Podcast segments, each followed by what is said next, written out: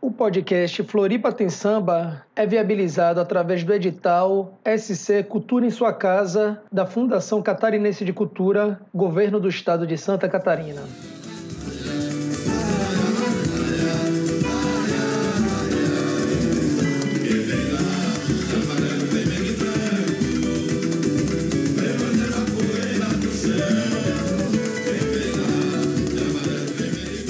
Lembrando que o Quem Vem Lá é, é um samba de quadra de 1965, ou que seja um samba de terreiro de 1965. Acho que as datas é sempre importante né, na, na, na música. Realmente, e duas coisas que se perdem, né? Data e nome de compositor, né? É, Exatamente. Muitas vezes o intérprete canta uma música e tal, que a música é da fulana, é do fulano, mas não é. Na verdade, tem um compositor daquela música. E o, o Quem Vem Lá, ele acredita que seja o samba mais famoso de Florianópolis. Então, acho que é um verdadeiro samba de terreiro mesmo, na sua estrutura física. Porque ele não foi samba enredo da escola. Ele serviu para esquentar a escola. E ele foi um esquenta da escola, que depois virou hino.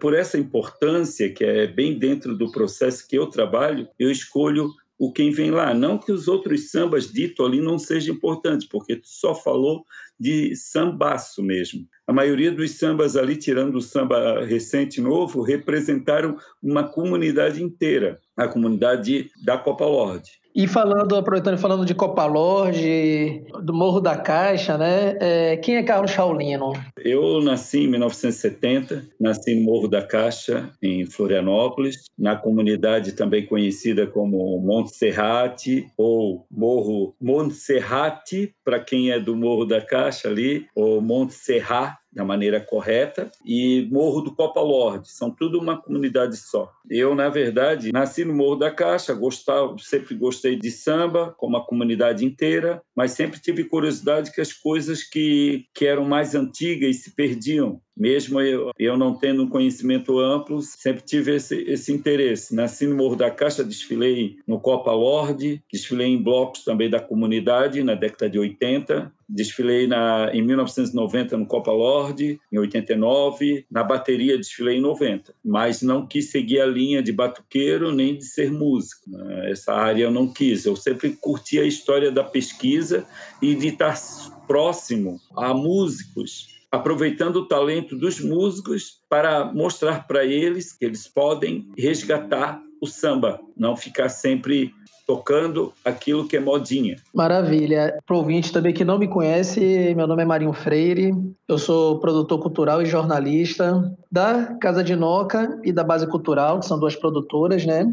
E voltando a falar do seu nome, Carlos, é, é o seguinte, eu, tenho, eu tinha muita curiosidade, estou feliz de estar conversando aqui contigo hoje, porque em 2014 eu entrei em contato com as velhas guardas e juntos realizamos o DVD Tradição, o som das velhas guardas de Florianópolis, que contou com a participação da velha guarda da Colonia, da Protegidos da Princesa Sim. e da Copa Lorde. E aí, no bate-papo com eles, nesse projeto que gerou um DVD e um mini documentário, né, de mais ou menos 30, um média-metragem, acho que seria o correto, né, de 30 minutos aproximadamente, todas as velhas guardas citavam Carlos Chaulino. E é interessante porque, querendo ou não, são agremiações rivais, né? Sim. Hoje em dia, no processo velha guarda, eu senti que eles já estão muito mais próximos uns dos outros, mas no papo também era visível que nas antigas rolou muita rivalidade entre, a, entre essas escolas. Então, como é que foi para Carlos Chaulino? Qual foi a função de Carlos Chaulino nisso daí, de passar entre, por, por várias escolas? escolas, sendo originalmente na Copa Lorde. E é isso. Como é que começa sua, essa sua história com as velhas guardas?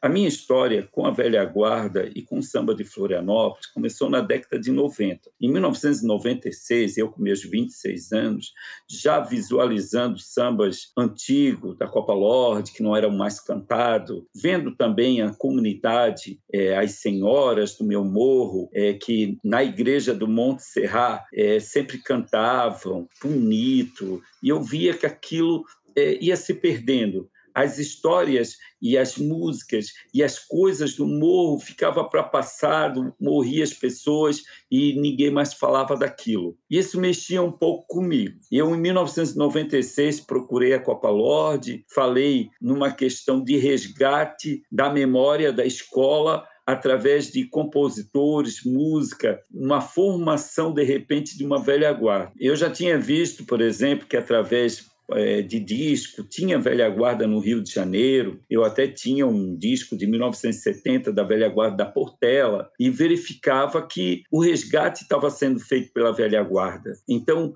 a princípio, eu pensava num grupo de jovens resgatando, mas daí, com a minha aproximação de disco, vinil e história do carnaval do Rio de Janeiro, eu fui vendo a importância, de repente, de montar uma velha guarda de escola de samba. Mas em 96 eu não fui muito bem visto com essa ideia. Acharam que era uma coisa que deveria ser para futuro, vão ver depois e tal. E eu procurei algumas pessoas dentro da minha informação e tal, e talvez não procurei as pessoas certas. Ah, saí do morro, casado, jovem, fui morar no Dona Adélia. E lá eu tive a proximidade de duas famílias tradicionais de Barreiros São José, onde eu recém estava morando. E aí eu, eu verifiquei que aquelas pessoas tinham a arte e a cultura com si. Hoje, para te, te dizer mais ou menos quem são, são a família da Jandira e a família da Júlia Maria, Jandira Souza, que hoje são cantoras da cidade, mais ou menos para te entender que famílias eram eu verifiquei que aquelas famílias ali elas tinham a proximidade com a arte e cultura do samba, mas não o conhecimento de samba tradicional, de velha guarda. Era aquela coisa de ter um disco em casa, do Bezerra da Silva,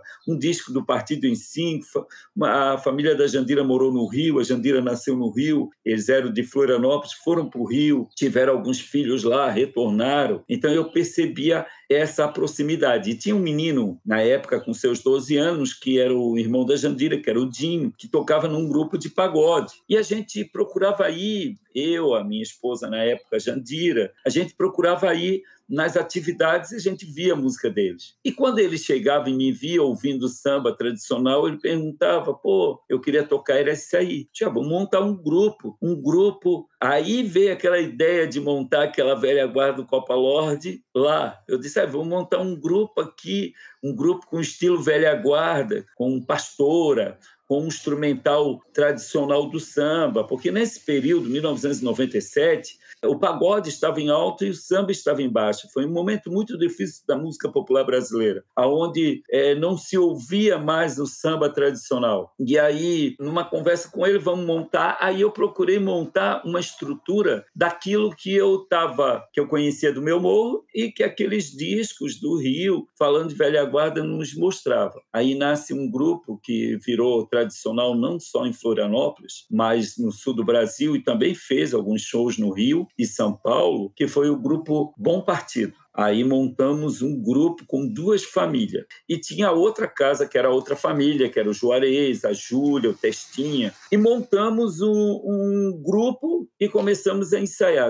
Ensaiamos por oito meses, mas daí o que, que nós fizemos para ter a diferença do lance? A gente procurou fazer uma pesquisa nesses oito meses do que é samba, quem são os compositores de samba, quem são, quem eram, quem fez os ritmos de samba. Fizemos pesquisas de todo lugar e nasceu o Grupo Bom Partido.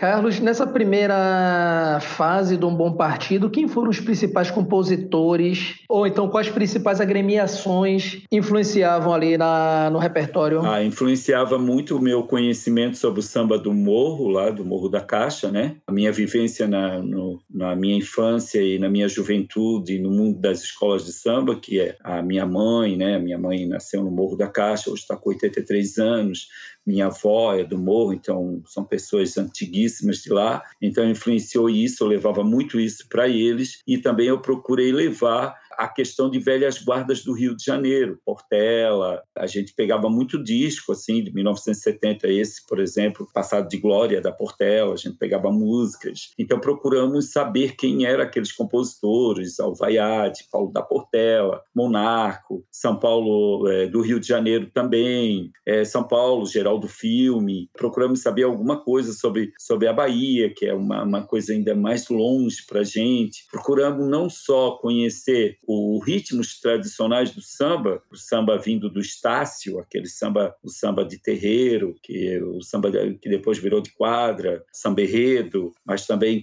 conhecer outros ritmos, samba cicopado e samba de partido alto, procuramos naqueles oito meses realmente estudar tudo sobre samba. E aí a gente se uniu, a gente era em 16, mais ou, menos, mais ou menos, saber o que é pastora, a importância da mulher no samba, porque lá no Morro eu via as mulheres cantar, eu, eu via a participação direta da mulher no samba, e aí o Grupo Bom Partido obteve um conhecimento, começou a tocar, no, depois de oito meses, começamos a tocar em barzinho no bairro, é um bairro literalmente de pessoas brancas, brancas, mas que tinha essas duas famílias negras tradicionais dali. Muitos chamavam, achavam que a gente estava tocando não era samba e que a gente estava fazendo culto de terreiro, e a gente explicava, não, culto de terreiro é ponto, que a gente toca é samba de terreiro, samba de terreiro não é ponto, samba de terreiro é o samba que era cantado no terreiro das escolas de samba antigamente, porque não tinha quadra, e a batucada que a gente faz,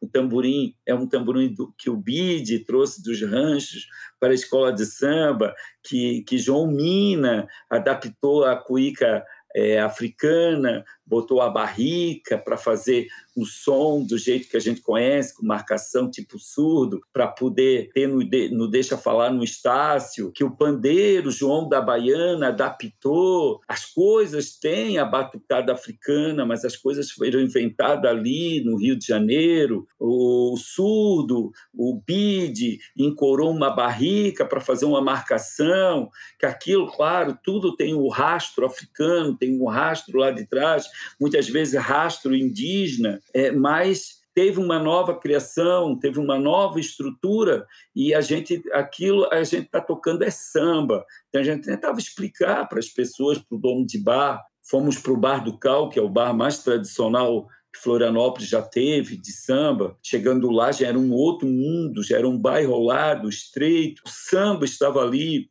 era um bairro, é, é um bairro tradicional do samba, que é a Coloninha, com um bar tradicional do samba. Daí a gente chegava lá, pessoal comendo dobradinho, os sambistas ali, os compositores. Fomos, demos uma canja, o pessoal gostou, gostou por causa do repertório, que era um repertório que é, fazia uma visão de 1970 para trás. Então, criou uma nova expectativa com o Grupo Bom Partido de Resgate do Samba em Santa Catarina, entendeu? E aí chamou a atenção de compositores velha guarda, a gente era procurado por compositores. É, nessas conversas com compositores, os nossos sambistas começaram a ter aprendizado maior. Uns só tocavam samba da forma de levar a, a boa música para as pessoas, outros viraram sambistas com característica totalmente tradicional e começaram a ganhar festivais, ganhar concurso de partido alto, começaram a ser compositores consagrados também, como o Dinho, mas eu não posso esquecer jamais que um menino, aquele menino de 12 anos, ele tinha um dom do samba com ele. O Dinho, irmão da Jandira, meio que ouvia numa primeira só algo do Rio e levava para a irmã, para outra família que era parente ali, levava o samba para eles. O Dinho era uma pessoa, foi considerado um dos maiores sambistas que nós tivemos presença, porque ele começou a, a incorporar aquilo tudo. Ele tocando, usava um chapéu, ele baixava o chapéu, a música toda parava. Então ele tinha um dom. E eu levava a questão mais é, de pesquisa histórica para eles. Carlos, já criando uma linha cronológica, ou seja, primeiro você tenta criar as velhas guardas, não dá certo nessa primeira tentativa, você cria um bom partido que vira esse grupo referência em Florianópolis, e na sequência depois, por volta de 2002, não é isso, você cria, em parceria ali com o pessoal da Copa o primeiro grupo de velha guarda, correto? Correto, foi em 2001, porque o Bom Partido já estava, o grupo Bom Partido, que ainda não era um bom partido, porque quando nasceu o Bom Partido, por uns anos, anos eu não sabia que tinha, por coincidência, um outro nome, ou copiaram a gente, de um grupo chamado Bom Partido de Pagode no, no, em São Paulo. Aí um dia eu recebo o um telefone de uma advogada, ah, não pode, aí a gente... Aí o Dinho, muito esperto, já disse, não, nós não vamos deixar de botar um, o Bom Partido, que foi uma visão minha de aquela gíria de malandro, de uma menina nova que chega no bairro. Então a gente era a menina nova, a gente era o Bom Partido. E a gente botou um bom partido, acrescentamos um. E aí o grupo foi normal e criou sucesso, virou referência não só em Florianópolis, porque fez a pesquisa em Floripa e em outros lugares também, Maé da Cuíca, em Curitiba, que hoje o projeto Sindicatos tanto faz o resgate ali em Curitiba, tocou com a gente, tocava com a gente quase 15, cada 15 dias em, em Curitiba, então virou referência em outros lugares também. É, por exemplo, Bom Partido ia tocar em Blumenau e tinha mais de 1.500 pessoas para assistir o show do Bom Partido, a roda de samba, aqueles sambas tudo velhinho, e mais, e tudo pessoas negras. Olha o que é isso, numa cidade chamada de Alemão. Eu ia ver, eram, eram, eram famílias que vinham de várias regiões do Alto Vale do Itajaí, o Vale Europeu. Famílias negras que moravam ali em tudo para Blumenau para ver a nossa atividade. Então, chegava ônibus, micro-ônibus tal. E nesse período a gente começou a fazer conexão com novos grupos em Florianópolis, a fazia um encontro de grupos de samba de raiz. Vários grupos passaram pela mão do Bom Partido. Mas eu sempre com aquele pensamento de e a minha escola como fica? E, meu, e, as escolas de samba como fica? Aí, em 2001, eu fui procurado pela Sandra, Sandra da Luz e mais, uh, uh, e mais algumas pessoas que sabiam que eu gostava de carnaval e sabiam do movimento do Grupo Bom Partido e sabiam dessa, dessa vontade que era para ter sido uma velha guarda. E aí eles me procuraram, me levaram para lá e abriram e deram toda a estrutura do, do eles faziam parte do não uma diretoria mas de um, de um grupo que tinha recém pegado a Copa Lorde uma comissão, uma comissão para, para levar o Carnaval do Copa Lorde naquele ano. E aí eles disseram, Carlos, monta a velha guarda. Aí montamos, é, eu juntei, juntamos ó, velhos integrantes, veio só pessoal mais homens. E aí os homens que eram do conselho, do conselho da escola, que era o mix chamado a velha guarda naquele período. E aí eu pedi para ser chamado mulheres também. Montamos a, o primeiro grupo que desfilou naquele ano de 2002 e aí eu pedi para que perguntei para eles sobre a vontade de se tornar um grupo musical. Eles disseram: "Ah, mas a gente não somos músicos". Tal. Disse, não, vocês não vão ser músicos para cantar músicas do Rio. A ideia é cantar e contar a história de vocês. E aí nasce o grupo musical Velha Guarda da Copa Lorde. Eu dei uma fugidinha depois que a Velha Guarda estava estruturada, depois de dois anos, eu dei uma fugidinha porque eu achei que uma andorinha não fazia verão. E sabendo da história de Florianópolis, que o samba nasceu na região dos Canudinhos, próximo à nossa comunidade, e sabia que tinha muita gente lá no morro que era protegidos da princesa, e eu achava que tinha que montar outras velhas guardas. E aí eu procurei o Delone Farias e comecei a jogar com ele, como eu sabia que eles tinham uma concorrência, a Copa e Protegido, você foi aquela briga, quem é melhor? Aí eu fiz uma... Ah, lembrando que o Bom Partido serviu como base com a velha guarda do Copa Lorde para o nascimento da velha guarda do Copa Lorde. Base de, de música, muitas vezes precisava cavaco, violão. A gente chegava aí com o grupo todo, o grupo todo que era de Barreiros, a gente tirava de Barreiros, lá de São José, levavam, a gente levava o grupo todo lá para o Morro da Caixa, uma coisa nova para eles, eles não conheciam direito, e aí para ensaiar com a velha guarda Copa Lorde, né? Deixar bem claro isso. No documentário, o pessoal fala também, né, que você ganhou o pessoal da Protegidos na provocação. Na provocação, porque eu sabia que o Protegido tinha uma disputa muito grande com o Copa Lorde, então porque assim, ó, meu amor maior não era pela Copa Lorde e muito menos pelo Grupo Bom Partido. Meu amor, maior era pelo samba mesmo, né? Eu tinha aquele amor pelo samba, então eu achava que tinha que ser montado outras velhas guardas. Então eu me aproximei da velha guarda dos protegidos da princesa. Eles já desfilavam, eles começaram a desfilar, eles não tinham grupo musical. E aí, é, num encontro deles, para desfile, eu fui, me apresentei para o Belone Farias, conversei com ele, falei: olha, eles lá montaram, vocês não têm condições de montar. Eu provoquei uma data, o grupo Bom Partido, que tinha nomes, é, vocês é, vai fazer aniversário dia tal, vocês podem ir lá se apresentar, mostrar, porque o pessoal do Copa Ló disse que vocês não sabem cantar, só eles sabem, e não sei o que, que vocês não têm memória, que a escola de vocês não tem história. Eu fiz essa provocação assim para o Belone, bem, bem duro, nem o pessoal do Copa Lorde sabia que eu tinha feito isso. Eu era jovem na época, estava nem aí para muita coisa, e eu fiz essa provocação, coisa que eu não faria hoje, e a provocação meio que deu certo. Eu botei meu grupo à disposição também, né? O grupo Bom Partido também estava se propondo a ajudar toda a velha guarda e todo o samba tradicional. E aí o que aconteceu? Eles foram, nos encontramos com eles, ensaiamos com eles, é, eu procurei, é, nesses encontros, eu já estava com uma certa experiência, porque eu já tinha me encontrado com a dona Ivone Lara, já tinha feito muita pesquisa questão do Rio, Bom Partido já tinha acompanhado muita gente do Rio, como é, Argemiro, é, seu Jair do Cavaquinho, da velha guarda da Portela, já tinha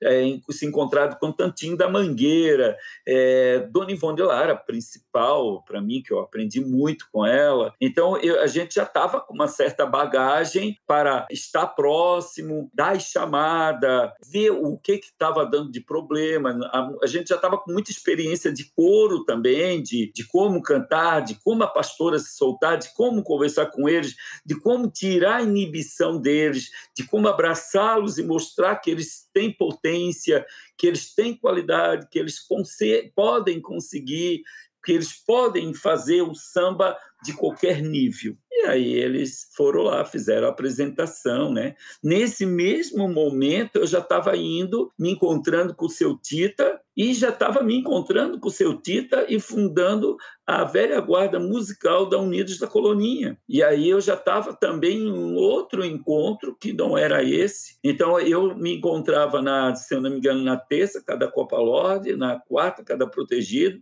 na quinta cada Coloninha. E aí eu fui vendo cada vez mais que eu não era tipo, ah, Copa Lorde, porque, meu, a, aí a gente vai criando um amor e a gente vai vendo que eles têm uma identidade, e aí eu já dizia que, que eu era coloninha, que eu já dizia que eu era protegido, já dizia que era Copa, já não sabia nem mais o que eu era, porque, olha, eu vou te falar uma coisa, é impressionante a história deles e a raiz que eles têm, aí eu fiquei conhecendo, fui pegando datas de, de composição, fui, fomos pegando quem eram os compositores, fomos vendo aquelas músicas que eu muitas eu não conhecia, por exemplo, é, e, e, vendo principalmente o que mais chamava a atenção da gente, os sambas de terreiro que eles tinham e eles têm e toda a identidade que eles têm com o samba de terreiro. Não, o samba de terreiro que representou a comunidade deles, que já não se não se cantava mais, porque as escolas de samba ficaram voltadas ao samba enredo, e aí parecia que, que aquela, aquela comunidade não tinha compositor e não cantava um amor que se foi, um amor que se veio, um novo amor, uma nova história, uma relação com a comunidade. Parecia que não tinha mais isso, mas tinha. Tinha muito, teve muito no passado. E aí, e aí eu fui, a gente foi resgatando uma música aqui, uma história aqui, mas sempre com a preocupação deles não cantarem o Rio de Janeiro hoje mas só se fosse o Rio de Janeiro que fez parte da identidade deles no passado ou a composição própria deles, entendeu? Existia essa preocupação, porque não podemos deixar de lado que eles têm uma, uma história forte Florianópolis é a história que tem a história mais forte, eu acho, com o Rio de Janeiro do que qualquer lugar, assim. Sei lá, eu acho, não sei, porque Salgueiro, no seu segundo ano de existência, a Copa Lorde desfilou com o samba do Salgueiro. Então, o que nós fazemos, o que o Bom Partido fez, o Avivu e outros já faziam lá atrás, que é essa pesquisa do Rio, entendeu? Uhum. É interessante isso, porque, segundo os mais velhos contam, teve um momento do, do samba, do Carnaval de Florianópolis, que era propriamente uma cópia do, do Carnaval do Rio de Janeiro, né? Isso até seja samba enredo, seja uma, pegava, pegava assim nas revistas o, o, as fantasias e se copiavam também as fantasias e tem esse momento de virada, de criação de uma identidade mais local, não é isso? Sim, eles falam isso porque eles não têm conhecimento da história do samba. Eles, eles falam porque eles têm o conhecimento da história deles local. Mal sabem eles, por exemplo, que a Portela que o Estácio, o Ismael, dizia que tudo que era feito na Portela era cópia dele. E o Ismael dizia que o próprio samba da Portela não era criado muitas vezes por compositores de lá, porque aquilo eles já tinham criado no Estácio. Então é a falta de conhecimento que faz falar isso. Na verdade, o samba em si, a estrutura do samba em si, continua sendo a estrutura do Estácio de Sá. E as coisas ela vem que meio que se reproduzindo. Não é que a roupa que eles faziam era uma cópia do Rio, mas a própria Rio se copiava, entendeu? Uhum. Então, as criações, teve tanto criação no Salgueiro, como na Portela, como no Copa Lorde. Tem um samba que é Passado de Glória, que, que se, se eu for falar da Portela, hoje não vou terminar. A Mangueira do Cartola, velhos tempos do apogeu, o Estácio do Ismael, dizendo que o samba era seu em Oswaldo Cruz, entendeu? Ó, dizendo que o samba era seu em Oswaldo Cruz. Então ele dizia que o samba lá do, do Vai Como Pode era dele, porque assim o Estácio inventou tudo. Então os antigos também falam, os antigos que eu digo é antigo e novo, não é o Avivu que falava. Os antigos que tu fala é a geração que tu conversou, que era uma geração posterior à velha guarda, à velha guarda verdadeira, aquelas, aqueles que são os fundadores. O Avivu não dizia que trazia tudo do Rio. Quem fala é a segunda geração da velha guarda. Era trazido, por exemplo, o que, que eles faziam? Pegavam uma foto de uma revista do Rio de Janeiro e copiavam, mas lá no Rio também era feita a mesma coisa, entendeu? O, o Marinho, foi até legal tu levantar isso, porque alguns integrantes de velha guarda, que são chamados pessoal que viveu ali anos 70, anos 60, mas que tem pouco conhecimento dos anos 50, eles falavam que principalmente aqueles que não eram compositores e que não viviam perto da música, gosto de dizer, muitos amigos meus até hoje, gosto de dizer que antigamente os samba eram tudo trazidos do Rio de Janeiro. Uf, parece que não tinha compositor e e interessante que a minha pesquisa, a minha não, a pesquisa nossa ali do projeto Samba Terreiro, as composições são basicamente até 1970, tanto do Rio quanto de Floripa. E a gente foi fazendo pesquisa, encontramos diversos sambas que é até 1970. Certo.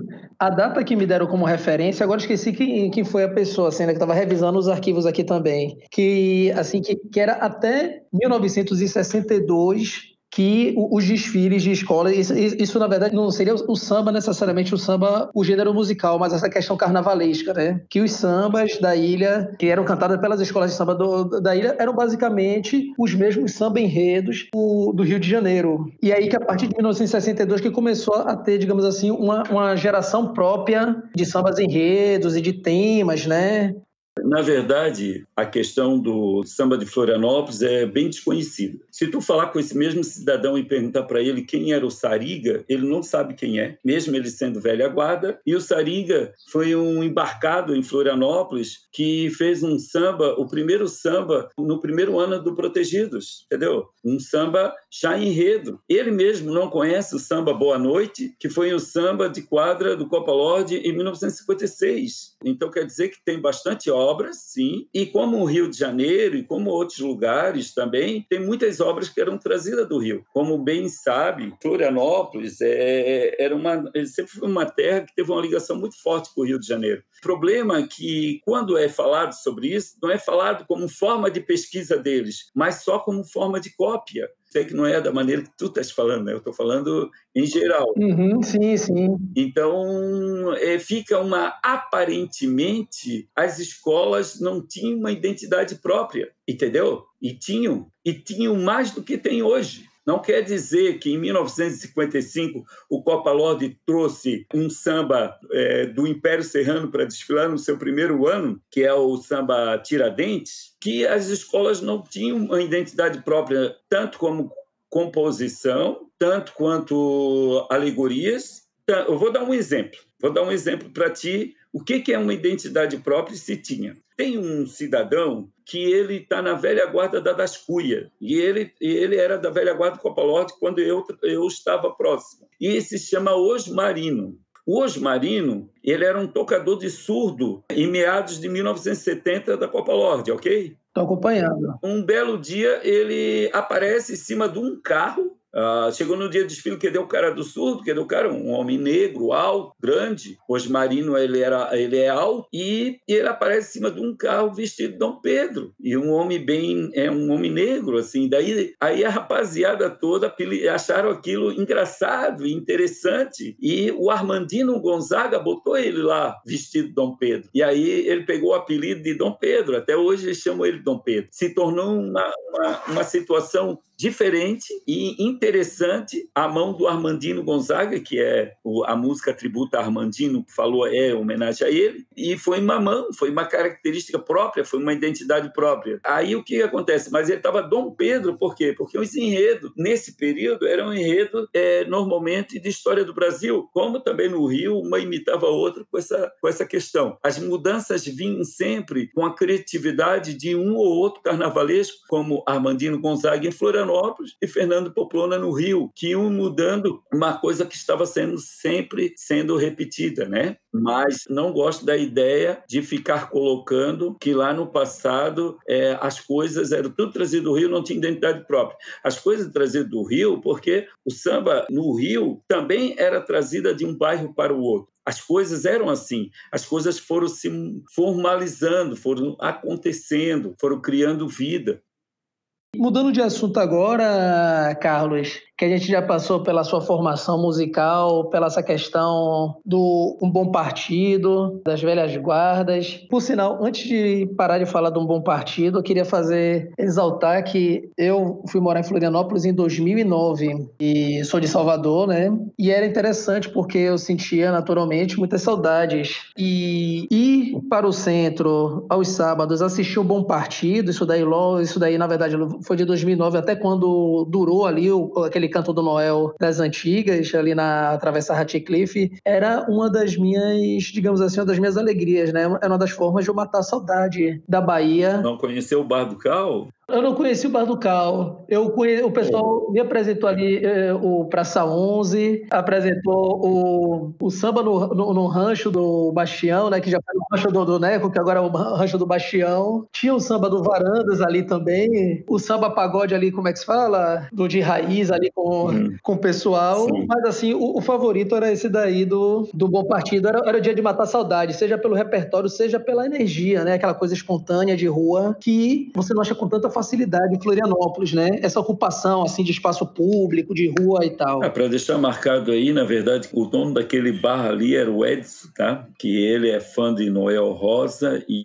e eu ajudei até a ele a decorar o bar e ele era fã do grupo Bom Partido, que era um cara que ia nas atividades do Bom Partido. Ele é fã de Noel Rosa e ia nos shows que a gente organizava. Eu sugeri a ele levar para ali, porque eu disse para ele: pô, esse lugar aqui é um lugar que está morto e é um espaço que já representou muito bem a música nos anos 60, 70, a música de Florianópolis, com bandas, etc. e tal. Esse lugar aqui pode ser um lugar, um mini lugar cultural assim de Florianópolis que traga um resgate, uma história. Eu tenho um projeto chamado o samba em forma de poesia, que são as músicas que são letras grandes é, que, que dá duas, três, que normalmente são samba-canção, que dá duas, três, quatro intenção, todo mundo consegue se enxergar aquele seu amor, músicas de Noel Rosa, de Cartola, que dá para a gente trazer para cá esse projeto, tem esse projeto engavetado.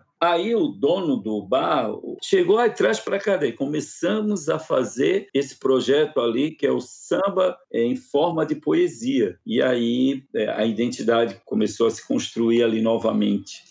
Eu vou até soltar aqui um trechinho aqui do Bom Partido, para a gente mudar de assunto, né?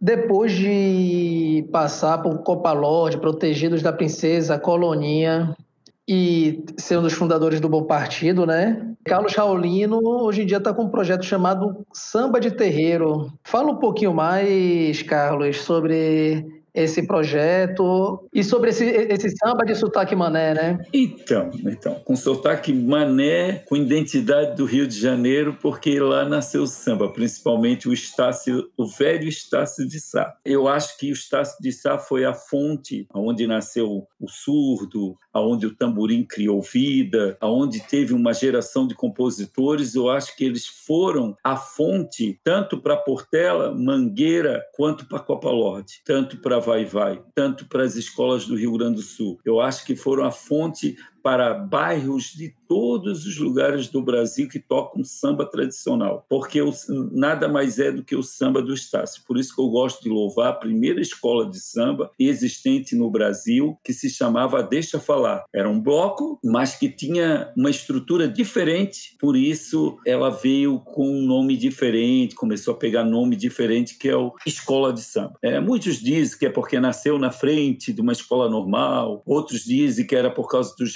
rancho escola, que tinham ou escola rancho. Porém, o mais importante é que eles deixaram para a gente, esse bloco deixou é, uma estrutura física para a gente seguir. Cada região foi buscando a sua identidade, né, com o tempo. Uma é, puxa mais para música de tal, outro puxa mais para passarinho, outro puxa mais para não sei o quê, outro puxa mais para. E assim vai. Floripa é o seguinte: o Bom Partido, o grupo Bom Partido, cantava vários tipos de ritmo. Mas o que sempre chamou mais atenção nossa foram os sambas de terreiro. Samba de terreiro nada mais é do que aquele samba que era cantado as escolas eram pequenas, então era no terreiro mesmo da casa. Depois virou samba de quadra, porque as escolas cresceram e foram para uma quadra. Então, esse tipo de samba sempre serviu de maior estrutura, sempre teve mais música e sempre foi a estrutura musical maior, mais forte do grupo que eu trabalhava, que era o Grupo Bom Partido. Através das suas pastoras, etc. Eu achava que precisava ter um lugar só para tocar e cantar samba de terreiro aqueles sambas que fizeram sucesso nas escolas de samba. Procurei uma turma que já tocava e gostava dessa parte do samba, pois samba engloba muita coisa, samba de gafieira, é, samba ah, machichado, samba, mas que a turma que gostava do samba do tamborim, cuíca, surdo, é, a questão daquele samba que é do Estácio. E aí juntamos uma rapaziada de responsa. Busquei uma velha guarda, porque muita música eu sabia que ia ser desconhecida, então tinha que ter uma velha guarda fixa, buscamos caderninho, um caderninho que a gente entregava na mão todo mundo, para todo mundo acompanhar junto, porque eu sabia que para formar uma roda de samba, de samba de terreiro, samba que fizeram sucesso nas escolas de samba do passado, precisava de uma turma grande. Juntamos músicos jovens com uma velha guarda e uma rapaziada para produzir isso. Então já ficamos ali em torno de 40 pessoas organizando. Precisava de um lugar. E aí pensamos é, através de, é, de, pessoas que já falavam e que já faziam algumas atividades na escadaria do Rosário. Imaginamos fazer ali por ter por ser um lugar sagrado, por ter sido um lugar onde os negros estavam embutidos através daquilo do passado, é, através daquela igreja que era a igreja dos negros de Florianópolis, que é Nossa Senhora do Rosário e São Benedito dos Homens Pretos. Então, buscamos e eu queria, disse para eles, pô, vamos fazer no meio da escada. Pô, mas não é meio da escada, não. No meio da escada, nem lá embaixo, nem lá em cima. No meio, o povo ficar redor. E também já dava um ar de, de Nossa Senhora da Penha, as festas antigas, escada e tal, aquilo tudo, aquela, aquela mistura tudo na cabeça da gente dentro da gente que gostamos de samba tradicional, é, é a raiz de, de, Florianópolis, o negro das comunidades, os negros das comunidades de, do, do, complexo do Morro da Cruz, Mocotó, Copa Lorde, aquela, aquela coisa do passado deles, junto com aquele estudo nosso que a gente já tinha ali, aquela rapaziada, todo mundo é fã de, de Paulo da Portela, de, de Noel Rosa de Oliveira, de Geraldo Babão, fizemos uma junção de tudo isso e tentamos estamos tentando reproduzir o que era uma escola de samba anos 40, 50, mais ou menos uma viagem no passado. Temos o orador, porque naquele período tinha orador, temos é, mestre de canto, porque naquele período tinha mestre de canto. A gente procurou dar nome assim, temos pastora, temos percussão daquele período, tentamos fazer a levada daquele período, tentamos fazer a batida no cavaco naquele período, a turma tenta fazer e aí conseguimos fazer uma reprodução do passado ali nos dias de hoje. Isso estão em vídeo, música, né? Ali foram resgatados a questão da mulher no samba, a questão da, do, do negro no samba, a questão dos batuques no samba, a questão da memória memória do samba, as comunidades. Então, acho que conseguimos levar para ali é, o verdadeiro samba de terreiro para um local só, para uma atividade. Né? Para manter aquilo é, em sobrevivência, a gente tem uma equipe, a equipe vende camiseta com o resgate que é feito pela gente de música, o nome de músicas ali, procuramos artesãos, desenhista, procuramos estar próximo de fotógrafo para fazer tudo se tornar uma, uma engrenagem só ali, entendeu? Carlos, o repertório. Ali a gente conta a história e cantamos, cantamos que eu digo a rapaziada, todo mundo, né? É a história do samba de terreiro do Brasil. Certo, certo. Primeiro samba de terreiro, segundo samba de terreiro, terceiro samba de terreiro. E se a gente vai cantar do Brasil, tem que cantar Floripa também. Né? Então nós fazemos uma sessão sempre de seis músicas. Um exemplo, a gente vai, ah, vamos, é, onde é que nasceu o samba? No Estácio. Então vamos começar com o Estácio. Daí canta seis sambas que representaram a o Estácio, a primeira escola de samba. Depois, qual foi a segunda samba, escola de samba nascer? Foi a Mangueira. Foi a Mangueira, depois do. Já foi. Então, vamos fazer uma sessão de sambas da Mangueira com o seu primeiro samba de terreiro, eh, os compositores importantes daquela, daquela comunidade, estamos em Florianópolis, estamos com, na comunidade, é, estamos em Floripa, não podemos esquecer Florianópolis, então vamos pegar sambas que representaram as comunidades de Florianópolis, o samba terreiro Florianópolis, aí vamos primeiro samba de terreiro, 1953, 1956 do Copa Lorde, Boa Noite, vamos botar, ah, tem o samba enredo, não, o samba enredo tira fora, o projeto aqui, a questão é samba de terreiro e samba de quadro. Certo. Entendeu? Ah, uma outra atividade fazemos samba enredo um outro dia. Ah, mas o samba, ele era o samba de desfile, ainda não era enredo. Então tá dentro. Então ali é um, uma atividade só de samba de terreiro, que depois foi chamado de samba de quadro, que se acabou em 1970, por aí. O que, que, acontece? Ali você encontra tanto o tributo Armandino, que era um samba de terreiro, é, ou samba de quadra, como quem vem lá, ou então resgate de pessoas daquele período. Por exemplo, entre 1961 e 63, foi feita uma música em homenagem a Demi, ao passista Demi, um, um sambista famoso, Morro da Caixa, feito pela primeira mulher a compor, a Maurília, e aí a gente já pegamos esse samba, botamos no repertório. Aí já vimos um samba que era, é, entendeu? Sempre assim, Sim. representando a comunidade, mas não foi o samba enredo, foi o samba falando de um amor que se foi, um amor que se fez, uma pessoa que veio a falecer, que representou muito para aquela comunidade, entendeu? A visão é essa. E aí a gente juntou aquela galera lá, né? Carlos, antes de finalizarmos, é, queria perguntar: o projeto ele está aberto a possíveis patrocinadores, sejam públicos ou privados? Olha, cara, eu vou te falar uma coisa. A gente vende. Os repertórios ali são ricos, muitas vezes são resgatados pela gente. Nós é, tem outros projetos similar ao nosso no Brasil, de pessoas que têm conexão com a gente, como que a gente vê como também de grande importância, como sindicatos, em Curitiba, tem o, o, Glória ao Samba em São Paulo, são tudo amigo da gente, tem tudo conexão com a gente. E a maneira que eu acho tanto eles quanto a gente, a gente para sobreviver, quando tem um projeto local de valores menores, a gente entra, procuramos fazer a roda e porque assim, o que que acontece? É, o que que o que que sustenta ali? Para sustentar aquela roda, a gente precisa dar um apoio para os músicos. Muitos que estão ali vivem de música, então não tem como tu tu tá se encontrando sem dar um apoio para a rapaziada. Então a gente nós temos uma equipe grande, vendemos camiseta com a letra de uma música resgatada pela gente. O projeto ali tem músicas ali que é cantado que só vai encontrar ali, tu vai encontrar, tu não vai encontrar em disco você não vai encontrar em local nenhum. Ou é com o povo da comunidade cantando, boquiaberta, ou é ali no projeto. Então, tu não encontra em, muitas vezes nem em disco. Então, a gente procurou botar, lançamos uma camiseta em homenagem ao Estácio, lançamos uma camiseta em homenagem aos Protegidos da Princesa, com samba de terreiro da Protegido, lançamos uma com samba do Copa Lorne, temos, e procuramos vender camiseta, copinho descartável, o copinho reciclável, quer dizer, reciclado, e tentamos sobreviver assim, um projetinho aqui, outro ali, para tentar garantir pelo menos o caderno que é caderno revistinha que a gente dá com a pesquisa, para garantir um, uma ajuda de custo para um ou outro músico.